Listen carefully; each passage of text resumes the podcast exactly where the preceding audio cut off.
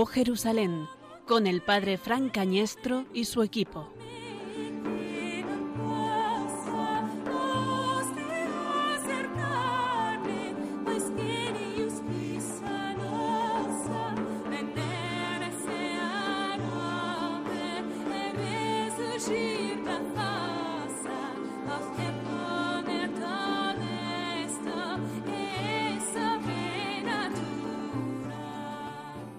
En aquel momento tomó la palabra Jesús y dijo, Te doy gracias, Padre, Señor del cielo y de la tierra, porque has escondido estas cosas a los sabios y entendidos, y se las has revelado a los pequeños.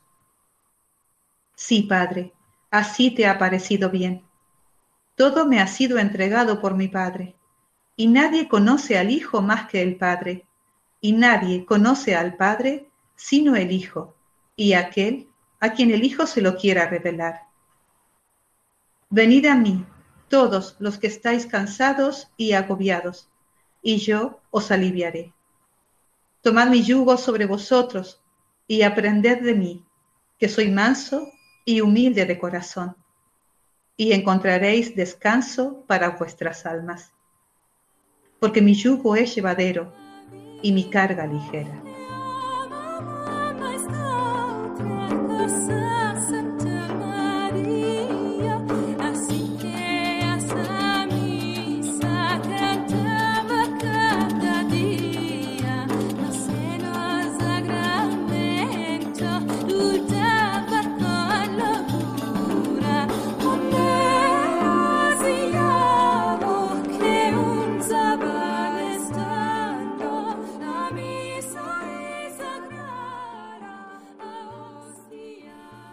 Quien tuviera la sencillez y la grandeza de corazón para comprender y acoger el mensaje de Cristo con la pureza del poverelo de Asís.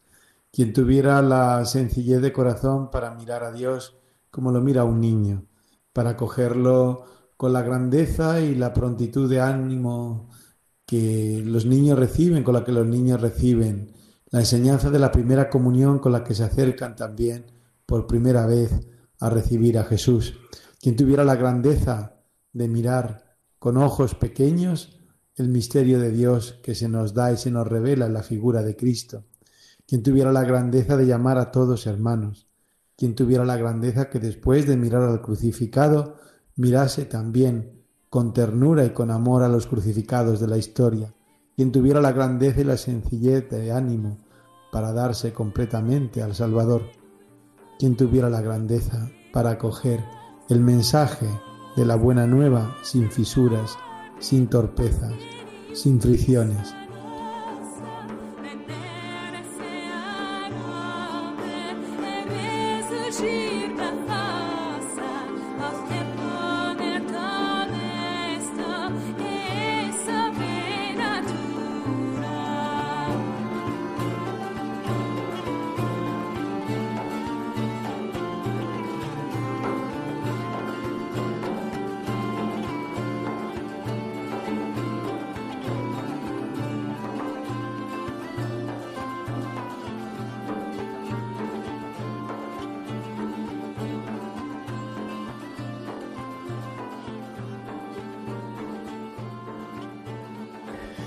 Buenas noches, eh, queridos oyentes de Oh Jerusalén en Radio María. Estamos en un nuevo programa de Oh Jerusalén y esta noche con un equipo excepcional en todos los sentidos.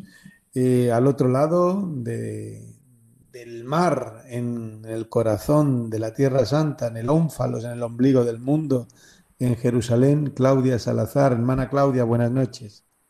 Buenas noches, Fran. Shalom. Un gran saludo aquí desde Tierra Santa y teniendo todavía los ecos de la gran fiesta de San Francisco, ¿no? En el corazón. Claro, cómo no, en esta semana de, la fiesta de San Francisco. Eh, ha vuelto a nuestro equipo de manera también, no sabemos si excepcional, Juan Corpas. Buenas noches, Juan. Buenas noches, Fran. No de manera excepcional, de manera perenne, no se preocupe usted. Ah, muy bien. Y también nos acompaña nuestro querido arquitecto del Estado, Ángel Almendro. Buenas noches, Ángel. Yo también me incorporo excepcionalmente por, por cómo me reincorporo. y, y, nada, y muy contento de volver a las ondas de, de Radio María una vez más. Con la alegría de haber aprobado esas oposiciones y... Que es mucha, que es mucha. Sí, sí, sí. Y más próximo, eh, Gerardo Dueñas, director de casi todos los programas de Radio María. Buenas noches, Gerardo. Muy buenas noches, Fran. Muy buenas noches a todo el equipo. Bueno, sobre todo de tiempo de cuidar, cada martes a las 8 de la tarde.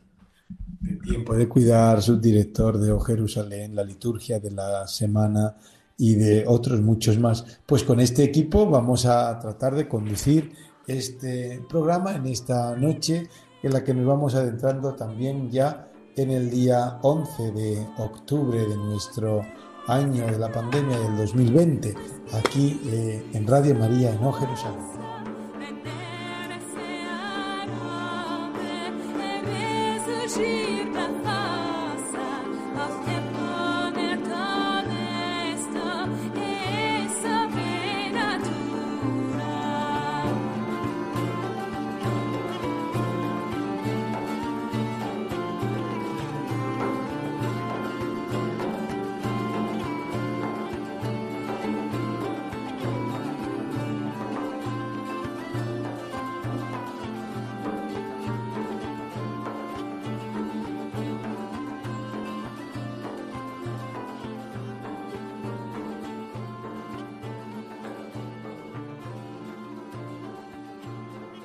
Ángel, buenas noches. ¿Qué tenemos para este programa de O Jerusalén?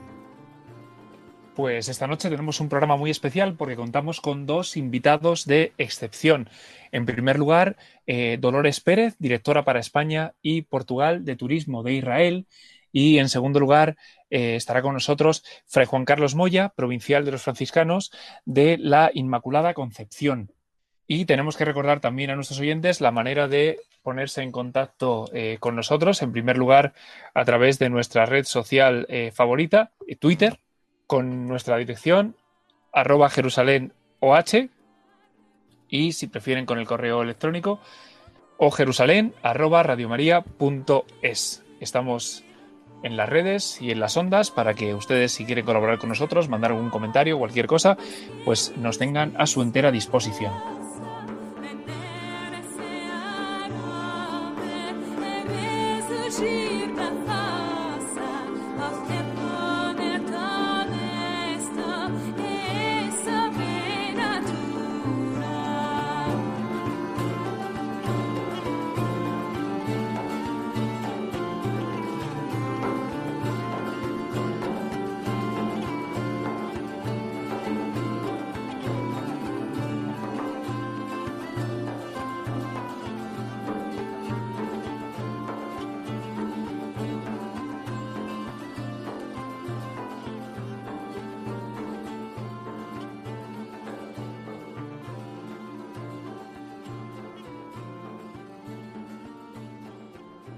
Pues en esta noche vamos a centrarnos en una figura que configura, valga la, valga la expresión, toda la realidad de la Tierra Santa. Nos queremos referir al gran poverelo, sí, que en esta, en esta contradicción, al gran poverelo de Asís, a San Francisco de Asís, eh, este santo de la Edad Media que nace en el 1181 y muere en el 1226, después de haber peregrinado la Tierra Santa, después de haber fundado la Orden de los Frailes Menores, después de haber fundado con Santa Clara la Orden de las Clarisas, después de haber recibido la impresión de las llagas en 1224 en el Monte Alberna, después de haber vuelto, vuelto y devuelto al mundo el sabor del Evangelio, después de haber sido llamado el Cristo de la Edad Media, ha sido también este, por esa impresión de la llaga, ha sido también capaz de dar nombre al último papa que la Iglesia Católica ha tenido, a Jorge Bergoglio, que se inspira en él y que toma el nombre de Francisco en honor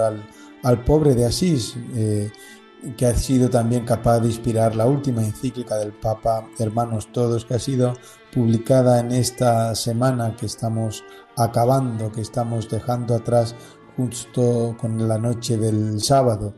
eh, este gran Francisco de Asís, que es grande por su pequeñez, que es grande por su confianza en Dios, que es grande por su seguimiento de Cristo, que es grande por devolver el Evangelio sin glosa. Este Francisco de Asís que nos va a tener unidos esta noche en este programa, rememorando toda su obra, pero principalmente, y eso es lo que hacemos los miembros del equipo, antes de la entrevista con el padre Juan Carlos Moya, con el provincial de los franciscanos, eh, Francisco y su repercusión en la Tierra Santa.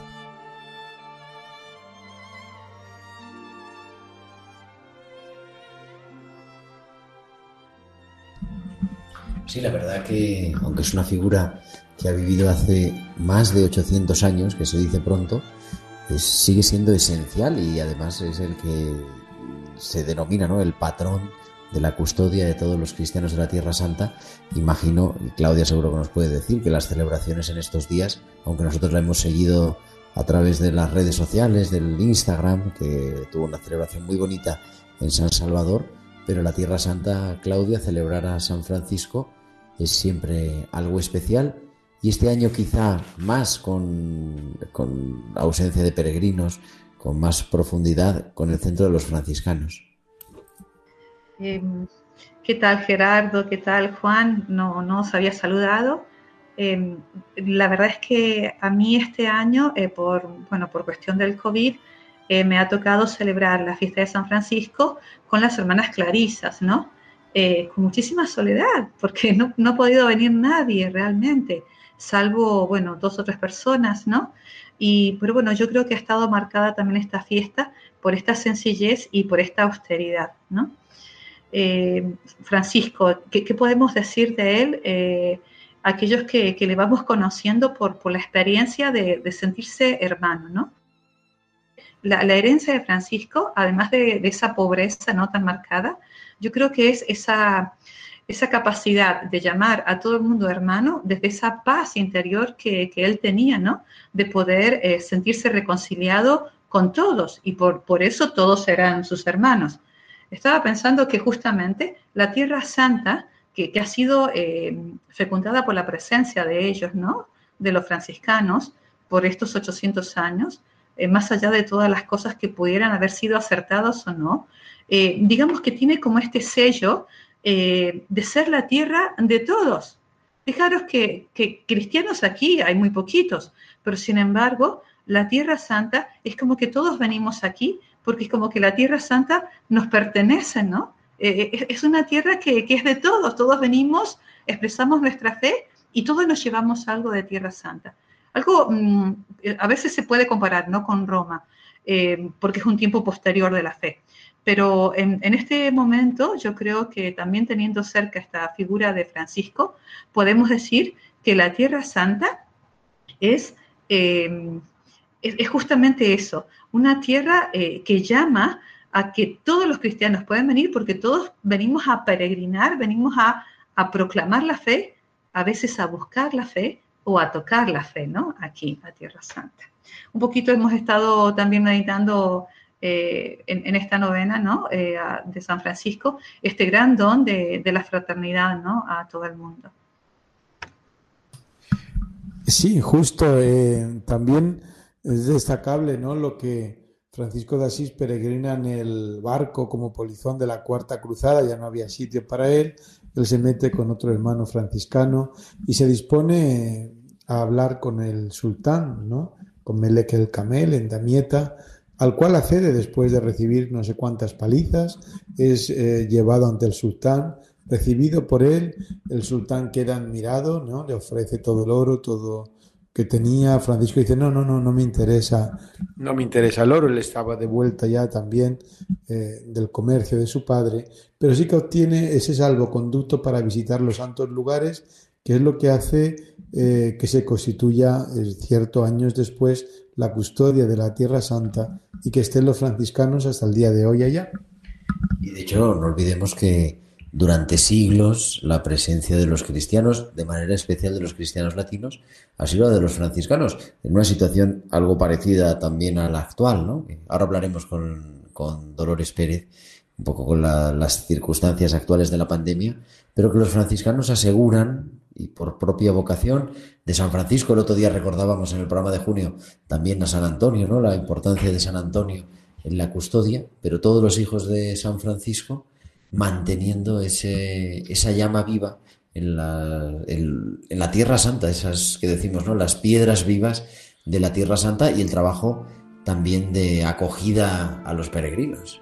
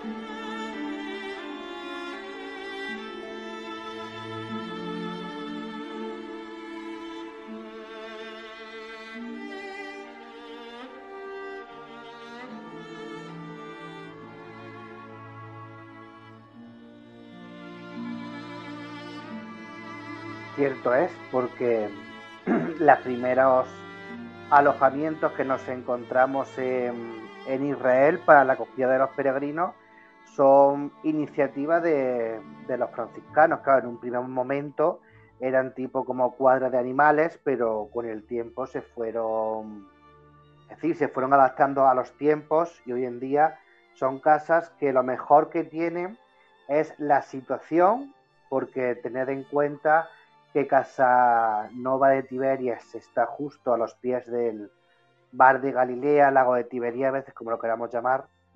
Casanova de Nazaret está justo frente, frente a la Basílica de la, de la Anunciación, con unos servicios bastante, bastante dignos y totalmente reformada, si no me equivoco, hace unos cuatro o cinco años.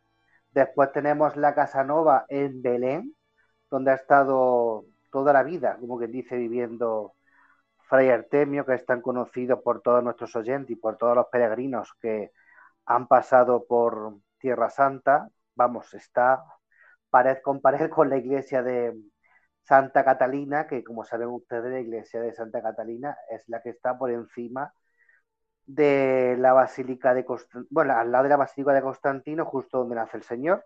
Y en Jerusalén con sus pros y con sus contras, está muy cerca del Santo Sepulcro, justo dentro de la ciudad vieja, en el barrio cristiano, pero que debido a las características tan singulares que tiene la ciudad vieja es imposible acometer ninguna reforma en esta casa.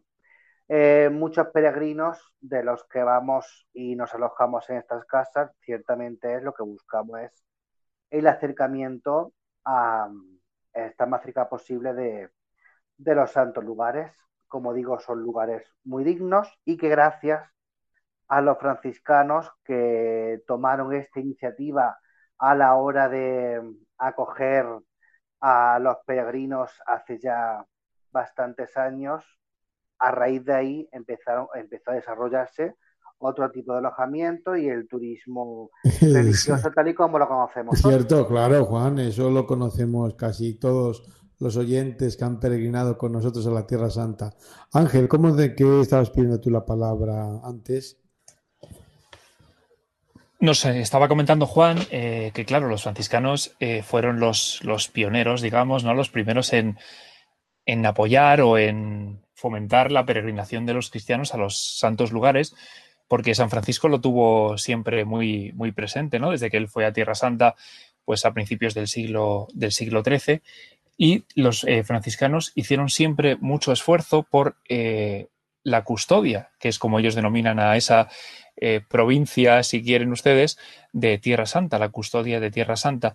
Y ello implicaba, pues, interesarse por los santos lugares intentar encontrarlos y sobre todo intentar conservarlos, porque muchos de ellos, pues imagínense ustedes las vicisitudes por las que pasaron esos lugares a lo largo, a lo largo de la historia, ¿no?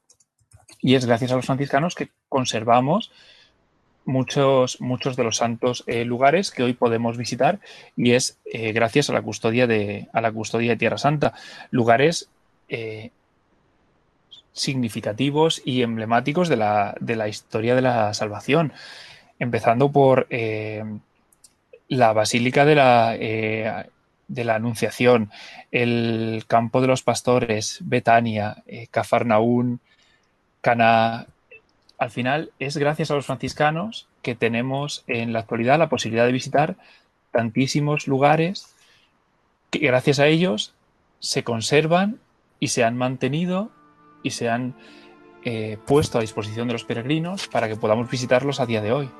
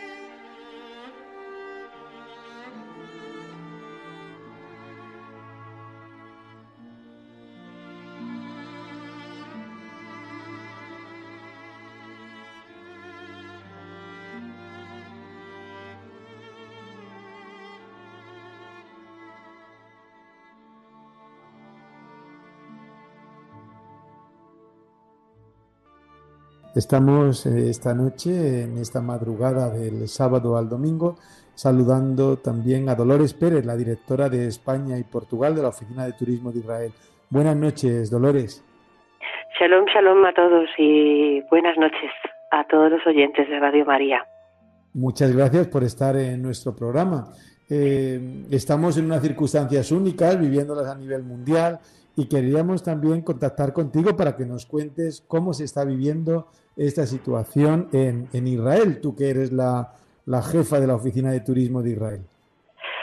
Bueno, se está viviendo yo creo que igual que en cualquier otra parte, ¿no? Con la incertidumbre, con la inseguridad, con el miedo, eh, también con responsabilidad y no el ser humano yo creo que no tiene no no no no no, tiene hay, hay, culturas distintas pero el ser humano al fin y al cabo es igual bajo los ojos de Dios. Así que eh, bueno pues mm, Israel en el caso concreto de Israel pues bueno, cerramos el país, el, el país se cerró a finales de, de febrero y desde entonces eh, no hemos permitido la entrada de los, de los de los visitantes, de los turistas, de los miles de peregrinos que hicieron que el año 2019 y 2018, bueno, el 2019 fuera el año récord de, de, turistas. Entonces, bueno, pues mm, y y desde el 18 de septiembre, debido a que empezábamos Rosh Hashanah, el, el año nuevo judío, el 5781,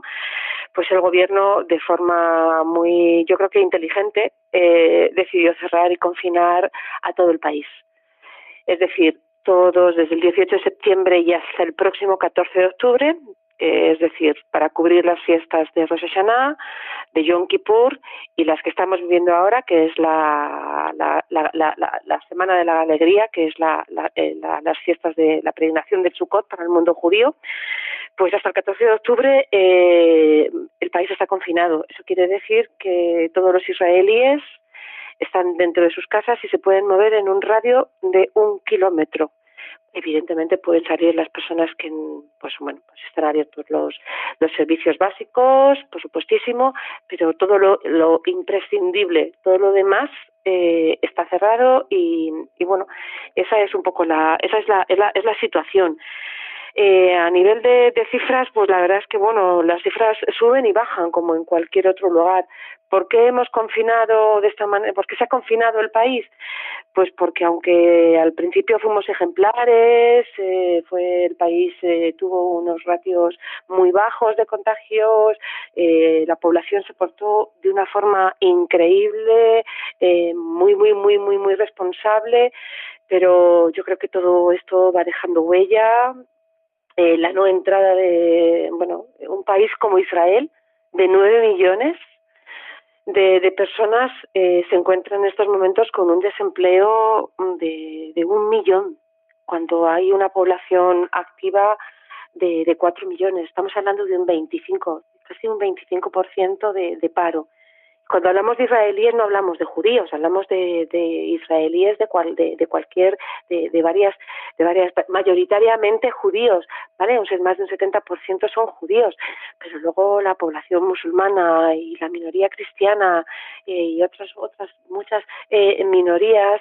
eh, están, están, están sufriendo esta falta. De hecho, Fran, todos los, eh, todos los sábados hay una manifestación eh, porque pues, bueno pues porque la gente está no está no está ingresando no no no, no hay dinero y hay una situación bueno que, que, que voy a contar no pues Dolores, dura Dolores funcionan los subsidios hay subsidios por parte del gobierno para ayudar en esta que, que vosotros pues, conozcáis desde los eh, sí, hay, hay, hay, hay algunos, algún tipo de, de, subsidios, por supuestísimo, pero llega un momento en que ya ni el Estado es capaz, va a ser, va a ser capaz, ¿vale? Según todas las, previsiones, eh, de poder, de poder ayudar como, como se hace con, con los ERTES y están, bueno, muchas empresas y, bueno, muchos empleados eh, en sus casas eh, tirando de sus ahorros y se va a pedir ahora mismo es cuestión de, de tiempo, se va a pedir a que, el empleador, que el empresario eh, empiece a, apoyar también eh, al, al, al, Estado de esta de esa forma. Es un país muy es un país muy pequeño y bueno el autoabastecimiento eso también Israel eh, se ha dado cuenta que podía más o menos eh, porque era un era un gran reto el que se ha ido el que se ha ido trabajando desde febrero y por supuestísimo se ha ido, bueno, se han ido implementando todas las medidas para que cuanto antes el país esté, pre, o sea, estuviera preparado para recibir y de hecho las medidas están implementadas. Pero bueno, mmm, hemos tenido un repunte. Eh... Es un país, es un país siempre preparado, ¿no? Para la adversidad, pareciera, para afrontar la dificultad. ¿Eso se notará también con esta circunstancia de la pandemia o crees tú que bueno, lo sufrimos como en todas partes, claro, lo sufrirán como en todas partes. Claro, es que aquí no, es lo, claro, es lo primero que decía Fran, ¿no? Que realmente eh, estamos todos eh, inmersos en esto y hay veces que, que, bueno, mira, por ejemplo, pues bueno, una excelente noticia, ¿no? Bueno, pues todo este confinamiento, que todos mis amigos allí jo, Dolores, estamos aquí encerrados, teletrabajando, los que pueden teletrabajar, ¿vale? Bueno, pues el 30 de septiembre, por ejemplo, el pasado miércoles, eh, el miércoles el 30, había 9.000 eh, 9.000 positivos, bueno, pues eso eh, ya se ha reducido a 2.900, ¿vale? O sea, las medidas de confinamiento están, están funcionando pero la tecnología somos la nos vanagloriamos y nos encanta decir y por supuesto además es que bueno hay muchísimo emprendimiento en Israel la startup nation como es conocida pues eh, hay cada vez más aplicaciones más controles se están aplicando eh, vacunas.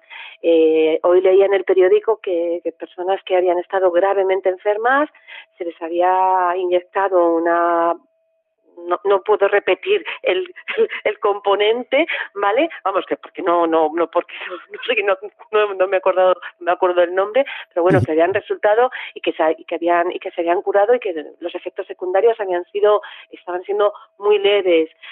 Yo creo que esta pandemia, o sea, eh, el COVID ha venido y se, y se, y se y o estaba, ¿no? Este, el 19, pues parece que como hasta que no encontremos una vacuna, eh, pero bueno, da igual que sea Israel o que sea, no sé, las antípodas, ¿no? Por decirlo de alguna manera, eh, bueno, pues eh, sí, nos ha sorprendido. Es curioso, ¿no? Porque es, también, no, no, lo voy a ocultar, es eh, tenemos, están, están, se están multando, o sea, ya llega un momento en que se está estudiando la posibilidad de, de multar a, a, aquellas personas que, que se salten la, son, son, son medidas muy poco sociales, pero va a llegar un momento en que mm, bueno, tenemos una población eh, que, que, sí, que sí, bueno, que, que es, es, muy respetuosa, pues como está pasando, como estamos viendo en, en muchos lugares, ¿no? No quiero poner ningún país de ejemplo porque no me sirve, ¿no? Yo creo que en Israel hay comunidades que, que, que, les cuesta más trabajo por cultura, por economía, sí, porque la, viven... Los ortodoxos, quizás más conocidos en todo el mundo como los ortodoxos, ¿no? Los barrios ortodoxos tienen más dificultades quizás para estas para aceptar estas medidas, ¿no es así? Sí, no sé si se ha cortado la... No, no. Es, se, ah, se, ah, perdón, seguimos, es que estaba seguimos. escuchando. Sí, efectivamente, la, la, la comunidad ultra, ultra, ultra ortodoxa eh, es un 40% de todos los contagios y nos está costando está costando mucho porque claro las condiciones económicas la habitabilidad los espacios pequeños eso en muchos en, en, en, lo vemos en, en, los, en los ratios de, de otros de otros países que claro eh, personas con menos recursos eh, en, con, la, con, unos, con unas superficies de vivienda muy pequeñas, donde son muchos críos. El gran error el, o el gran problema vino cuando Israel empezó a desconfinarse y, y empezaron los colegios. A través de los colegios eh, se ha dado cuenta que, que ha sido un, un punto de, de, infección y, y bueno y, el, y, la vía de contagio ha sido ha sido alta. Eh, pero esa es la situación. Eh, a día de hoy están saliendo los israelíes, eso sí que es verdad. Eh, los israelíes están, están, están saliendo, se han, se han generado pasillos, pasillos eh, de, de, de, para poder para salir en países eh, para países que son que están eh, que no tienen ningún problema con el con el covid que por supuesto eh, tanto en el aeropuerto de Ben Gurion en, en, Tel Aviv como si se, se, se les practica un test para eh, demostrar bueno que, que están eh, que no tienen ninguna que no, está, que no están infectados, ¿vale? Hay corredores sanitarios con, pues, mismamente con, países eh, próximos, mismamente con algunas islas eh, eh, griegas, están vendiendo pasajes, están saliendo y cuando regresan, pues a lo mejor se pasan no el confinamiento de los 15 días o de, o de 10, pero bueno, pues se, quedan por precaución a lo mejor un, dos o tres días en, o cuatro en, casa, pero, pero están saliendo los, los israelíes. Lo que pasa es que mmm, hemos, hemos cerrado el país a, a ver que porque sí. es una responsabilidad, es una gran responsabilidad. Por lo mismo que cerramos eh, los de los primeros, que mucha claro. gente decía que era una exageración. Dolores, pues, ¿y para cuándo crees tú que vamos a poder volar de nuevo a la Tierra Santa? Pues, eh, pues la Tierra Santa de Israel está, en ese sentido está más que preparada. ¿Cuándo? Uf, cuando Dios quiera. cuando, no, no, no, no, cuando Dios quiera, no. Eh, a ver, nosotros, eh, eh, a ver, eh, finales de noviembre, finales de diciembre, pero esto está en manos de, del Ministerio de Salud.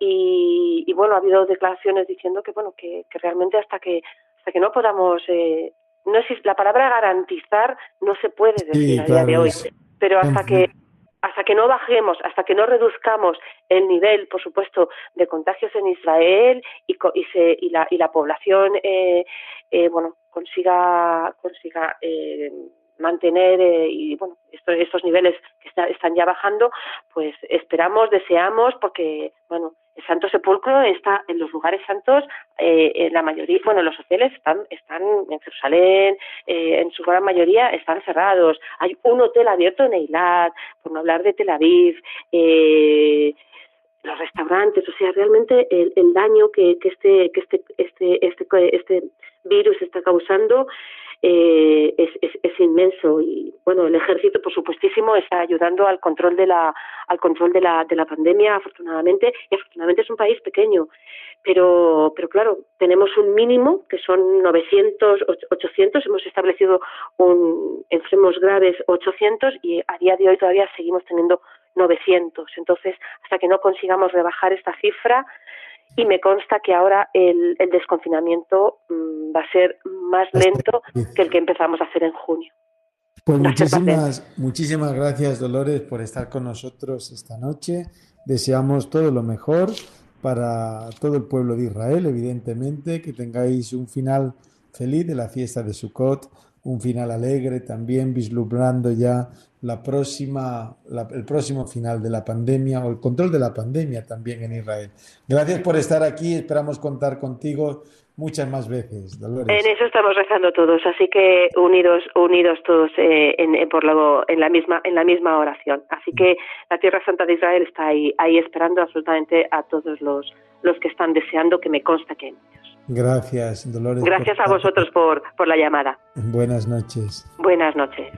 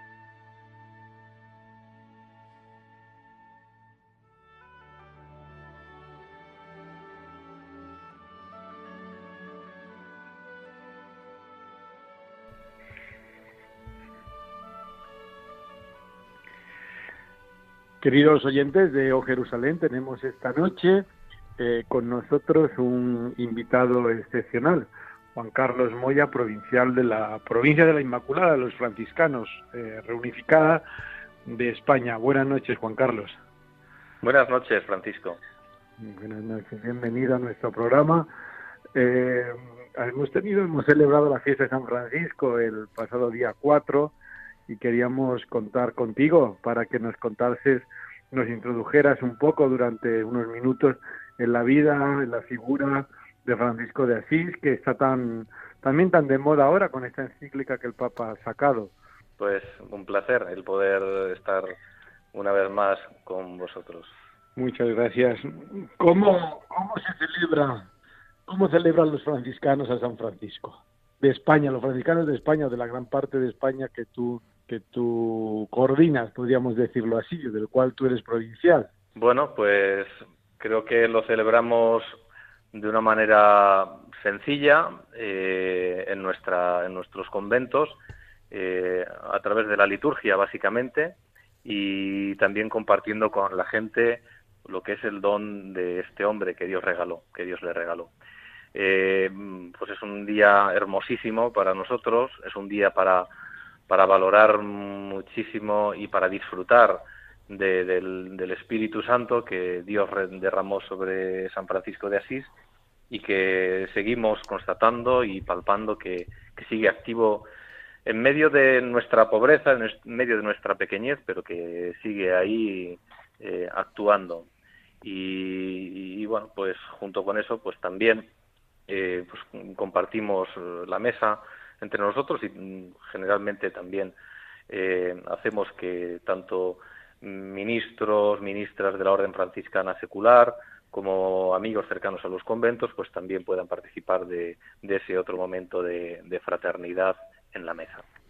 Decía Fran, ¿no? Está ahora, eh, pues, de moda, podríamos, vamos, de moda. Nunca ha dejado de estar de moda San Francisco, pero de actualidad en la Iglesia, con el Papa, con esta encíclica mm, firmada la semana pasada.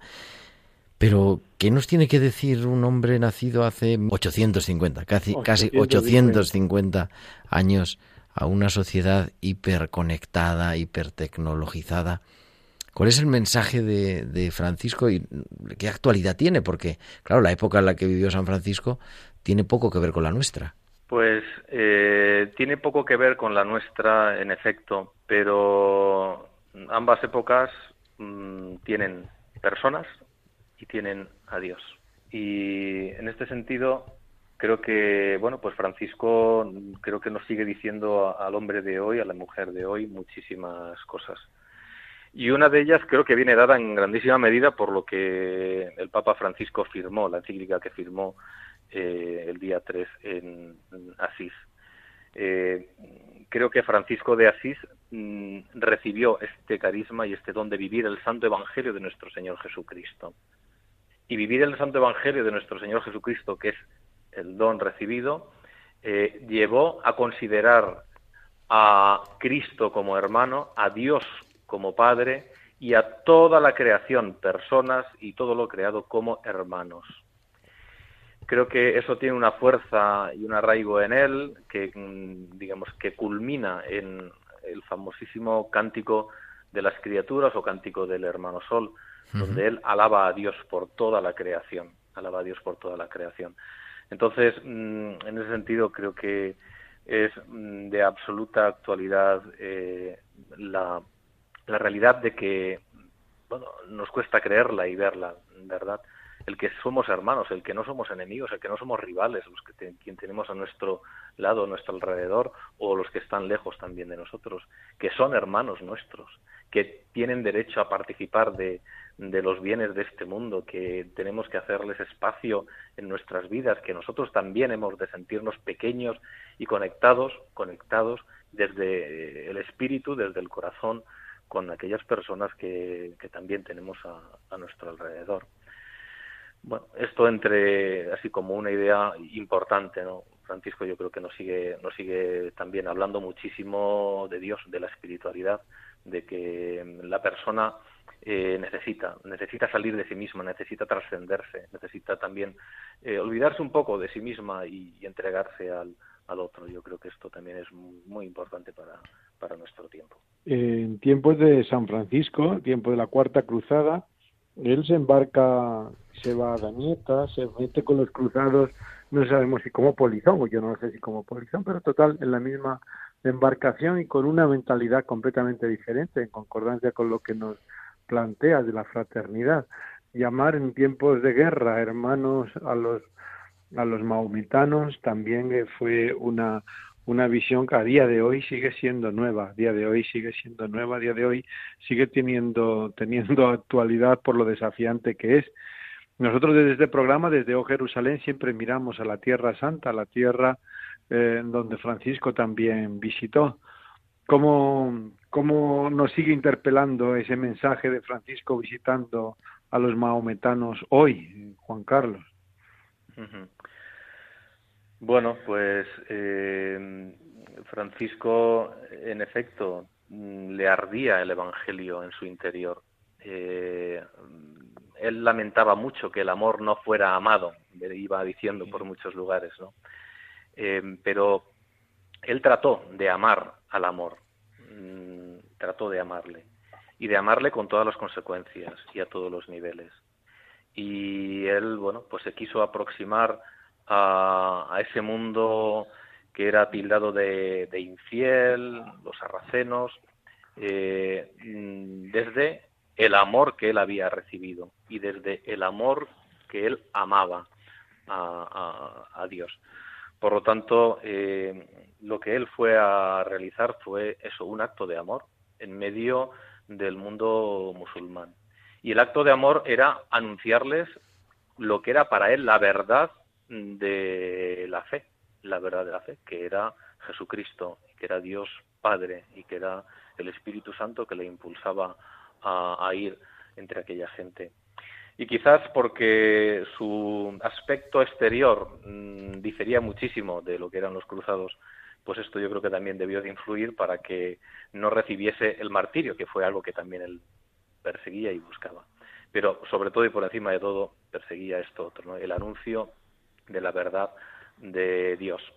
Y porque fue una persona mm, auténtica y fue en verdad, Por eso es por lo que las crónicas de aquellos tiempos nos hablan de que eh, simpatizó con el sultán y el sultán también debió de, digamos, de tener una mirada y una mentalidad amplia para acogerle para poder conversar con él.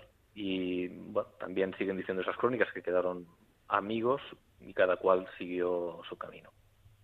Y sigue, yo creo que esa presencia cuando vamos a la Tierra Santa, eh, reconocida por todos. En la Tierra Santa, bueno, y en otras partes, recuerdo ahora, Francis, ¿te acuerdas, no? El verano pasado, cuando tuvimos la ocasión de estar también en Turquía, el reconocer el, hábito franciscano entre los musulmanes sigue con, con esa actualidad, ¿no? De, fraternidad, quizá por la sencillez, quizá por ir vestidos de una manera distinta, no lo sé, pero sigue hablando de, de Francisco, de, de fraternidad universal de alguna manera. Bueno, pues eh, yo creo que el hábito en la tierra del Señor es considerado, es respetado. También es verdad que los integrismos, pues también a veces campan y tiene también unas consecuencias negativas sobre los mismos hermanos. Pero junto con los elementos que, que cita, pues yo también añado otro más, ¿no? Y es que precisamente eso, los frailes llevamos viviendo allí 800 años eh, y varios siglos, los únicos testigos eh, cristianos en la tierra del Señor han sido los frailes. Y eh, el hábito franciscano siempre ha sido, digamos, una constante en, la tierra del Señor cuando, mm, bueno, pues por las circunstancias de la historia, pues la vida cristiana había desaparecido radicalmente. Sí, eh, la misión, la misión estuvo presente en Francisco, tierra de infieles principalmente, como le, como solían decir los escritos de la época, y también a mí en, la actualidad también, ¿no? En toda la Tierra Santa, como hemos visto también en, en Siria, en Egipto, en Marruecos, en Marruecos también. Y a mí me impresiona también esa presencia me impresionó personalmente la presencia en la, en la selva amazónica, también en los lugares de misión hoy. ¿Cómo, cómo vive la orden, cómo viven los franciscanos también la llamada a la misión? Bueno, em, hemos de decir que nosotros si somos eh, franciscanos o em, hermanos menores, estamos en función de la misión. O sea, nosotros hemos venido a, a misionar y a hacer buena la palabra del Evangelio eh, y de hacer discípulos. Es decir, nuestra vida es una vida apostólica y no es una, es una vida para, para entregarla, para darla y para llevar el Evangelio de nuestro Señor Jesucristo al mundo. Eso es lo que nos mueve. Eh, a partir de ahí, pues es verdad que eh, el Señor dio a Francisco el don de la fraternidad, es decir, hacer esa misión en fraternidad, pero entendemos que a la raíz a la raíz de nuestro carisma está eh, ese mandato del Señor, que es eh, hacer extensible el don que hemos recibido. Creemos también que es algo absolutamente natural. Lo que hemos recibido gratis, pues hemos de darlo gratis. La alegría que nos da el sabernos amados por Dios, pues eso no se puede guardar, eso tenemos que llevar a la gente. Y bueno, pues, pues en estos tiempos que sabemos que tienen sus grandes desafíos y sus dificultades, pues seguimos en ese empeño y tratamos de seguir en ese empeño. Y bueno, pues también es cierto que eh, a veces el hacernos entender eh, a la gente en lo que en lo que es esta experiencia de Dios, de fe, de amor, pues no es fácil y por ello pues también hemos de adaptarnos en gran medida a, pues a las circunstancias y a los tiempos. Pero bueno, el Evangelio sigue siendo el mismo, el mandato sigue siendo el mismo y nosotros mm, nos debemos eh, fundamentalmente a, la misión de Dios, no a nuestra misión, a la misión de Dios. Eso también a nosotros nos obliga a estar discerniendo continuamente dónde nos quiere Dios, con quién nos quiere Dios, eh, de qué manera eh, y para qué. Sábado por la noche, nos estamos acercando a la una de la mañana. Además es un sábado de puente. Eh, quizá hay quien está volviendo, bueno, quizá hay quien está saliendo todavía de casa. ¿Qué le dirías a, un joven que está discerniendo ¿Por qué la actualidad de Francisco de hoy, que hemos dicho, ¿no? Vivido hace muchos siglos, pero con una real actualidad, lleva no solo a admirar, no solo a, bueno, pues al parecer interesante, sino puede llevar a alguien con los pies en el suelo hoy a entregar la vida para siempre, a consagrarse como franciscano, a entrar en la vida religiosa, en el seguimiento de Francisco de Asís. Bueno, pues eh, habría, podrían haber varias palabras ¿no? para decir a, los jóvenes de nuestro tiempo eh, y también que vendrían de parte de San Francisco. Creo que pues la primera es la de que el amor es lo que vale la pena en esta vida. Nos podemos entretener en mil cosas, pero al final el amor es lo que da sentido, lo que da plenitud eh, a nuestra vida. Y esta es una palabra que, aunque sea evidente y obvia, a veces no la captamos de una manera tan clara, tan evidente. Y, máximo los jóvenes, eh, donde tienen tantísimas cosas, y donde también la manera de entender el amor es también muy plural. Eh, el amor como propuesta nuestra es el de Cristo, que se entrega de manera incondicional, no hay condiciones. Y ese amor es el que seduce a jóvenes, a mayores, a niños, a ancianos. Eh, ese amor no tiene fronteras de edad, ni, ni siquiera fronteras geográficas. Ese arraiga en cualquier persona. Em, bueno, pues que se sientan amados, que se sientan de verdad eh, amados por, por Cristo en las personas que tienen alrededor, que puedan ver los signos de Dios en tanta belleza que hay en este mundo, a pesar ¿no? de tantas circunstancias que nos rodean, bueno, pues estamos condicionados por el virus y por tantas ¿no? Eh, situaciones que estamos viviendo, pero en medio de todo eso hay tanta belleza, hay tanta entrega, tanta generosidad, que, que, bueno, eso es lo que nos está hablando también en grandísima medida de, de Dios. Y eso es lo que también nos da a nosotros y a un joven sentido en, la vida. Yo creo que también, por, por concluir, eh, esta pregunta, yo, a mí me gusta decir muchísimo esto, que hay más alegría, mucha más alegría en dar que en recibir, en dar que en recibir. A veces los jóvenes están muy acostumbrados a recibir, a recibir, a recibir. Bueno, atrevámonos a dar, a ver qué pasa porque a lo mejor nos encontramos con sorpresas y con sorpresas muy agradables. Juan Carlos, tenemos que ir concluyendo esta entrevista, esta pequeña entrevista, agradecerte una vez más tu presencia aquí, eh, tu ministerio también, eh, a favor de toda la, orden, de toda la provincia, eh, felicitar a todos los franciscanos por su vocación, su misión y su testimonio, y por hacernos llegar también la imagen viva de San Francisco.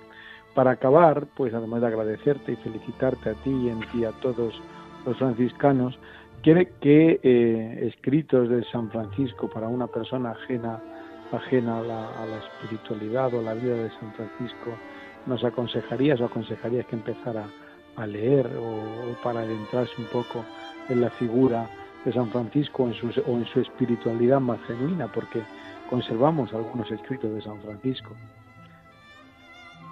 Claro, cómo no. Eh, conservamos eh, pues un cuerpo de escritos compuesto de oraciones, de cartas, de textos legislativos, de últimas voluntades, que son, bueno, que es donde encontramos al Francisco auténtico.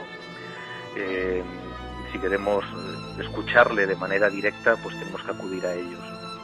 Y, y bueno, pues ahí están. hay publicaciones de los escritos de, Francisco y también de Santa Clara que, están muy a la mano de cualquier persona en, librerías, a lo mejor quizás un poquitín más especializadas de, religiosas, pero, pero se pueden conseguir fácilmente.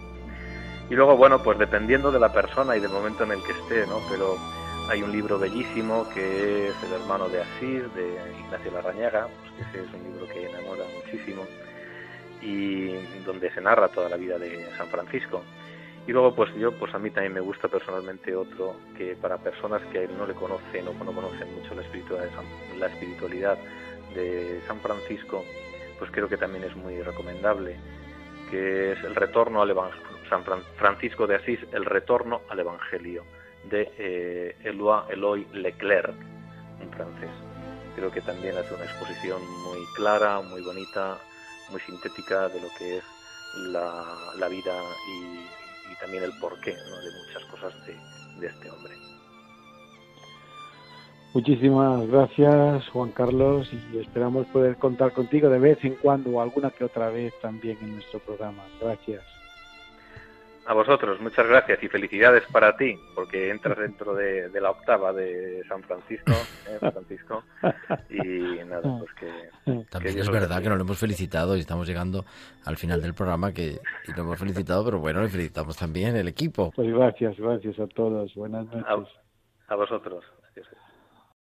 Querido equipo, pues vamos a despedir el programa. Eh, gracias a todos por estar aquí en esta noche. Nos vemos la noche del 7 al 8 de noviembre. La noche del 7 al 8 de noviembre con todo este equipo.